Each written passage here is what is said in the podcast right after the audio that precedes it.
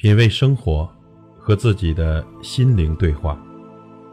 朋友你好，我是老齐。农历的八月十五日是我国传统的中秋佳节，这时呢是一年秋季的中期，所以被称为中秋。在中国的农历里，一年分为四季，每季又分为孟、仲、季三个部分，因而中秋。也称为仲秋，而且八月十五的月亮比其他几个月的满月更圆、更明亮，所以又叫做月夕、八月节、团圆节等等。中秋之夜，人们仰望天空如玉如盘的朗朗明月，自然会期盼家人团聚。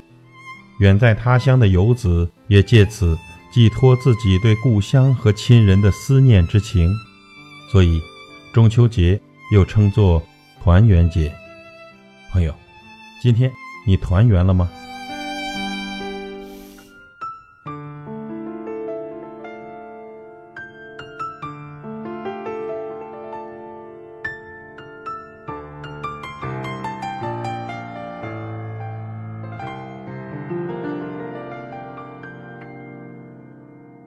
小时候，中秋是我一年里。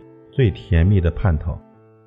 那个时候，每到中秋，妈妈在中秋的前一天会发给我们兄弟姐妹两个月饼、两三个苹果或者梨和李子，我们都要悄悄地藏起来，想在随后的日子里慢慢的享受。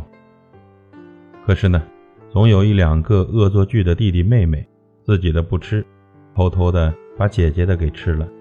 等姐姐发现了，肯定会大嚷一番：“是谁偷吃了我的苹果？”那个时候，绝对不会有人出来回应的，但是肯定有人悄悄的窃喜。查是查不到的，妈妈这个法官在众多的孩子面前也总是毫无办法。那时的中秋，妈妈会做上我们认为最好吃的饭菜，其实呢，就是蒸锅馒头、炖锅肉，再炖上几条鱼，但是。在那个时候，对于我们来说，那简直称得上是山珍海味、美味佳肴了。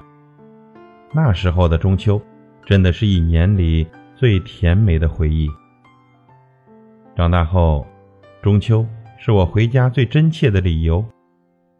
求学的路上，每到中秋，学校一定会放假。当上完最后一节课，我们都会欢呼雀跃，匆匆忙忙地赶在回家的路上。那条路熟悉而又简朴，那个村庄朴素而醇厚。即使奔波，即使劳累，但是那份回家的欣喜和欢乐洋溢在脸上，甜蜜在心里。想着爸爸妈妈的笑脸，想着又可以见到出嫁的姐姐们，想着哥哥们疼爱却从不言表的深沉，一种温暖总是包围着我。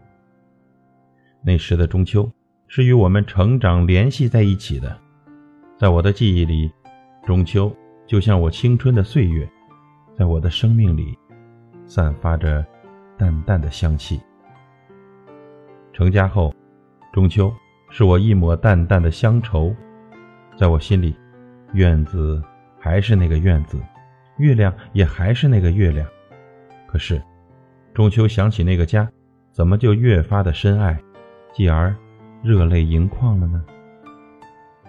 有了自己温馨的家，中秋很多时候不能和父母一起，不能陪伴父母承欢膝下，不能再和兄弟姐妹一起打闹，在这个日子，只是多了一份牵挂，多了一丝惦念。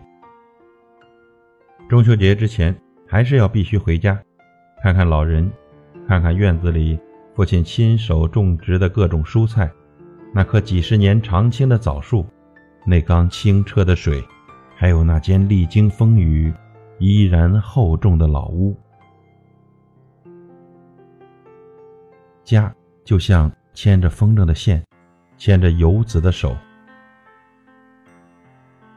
无论我们走到哪里，心都不会远离。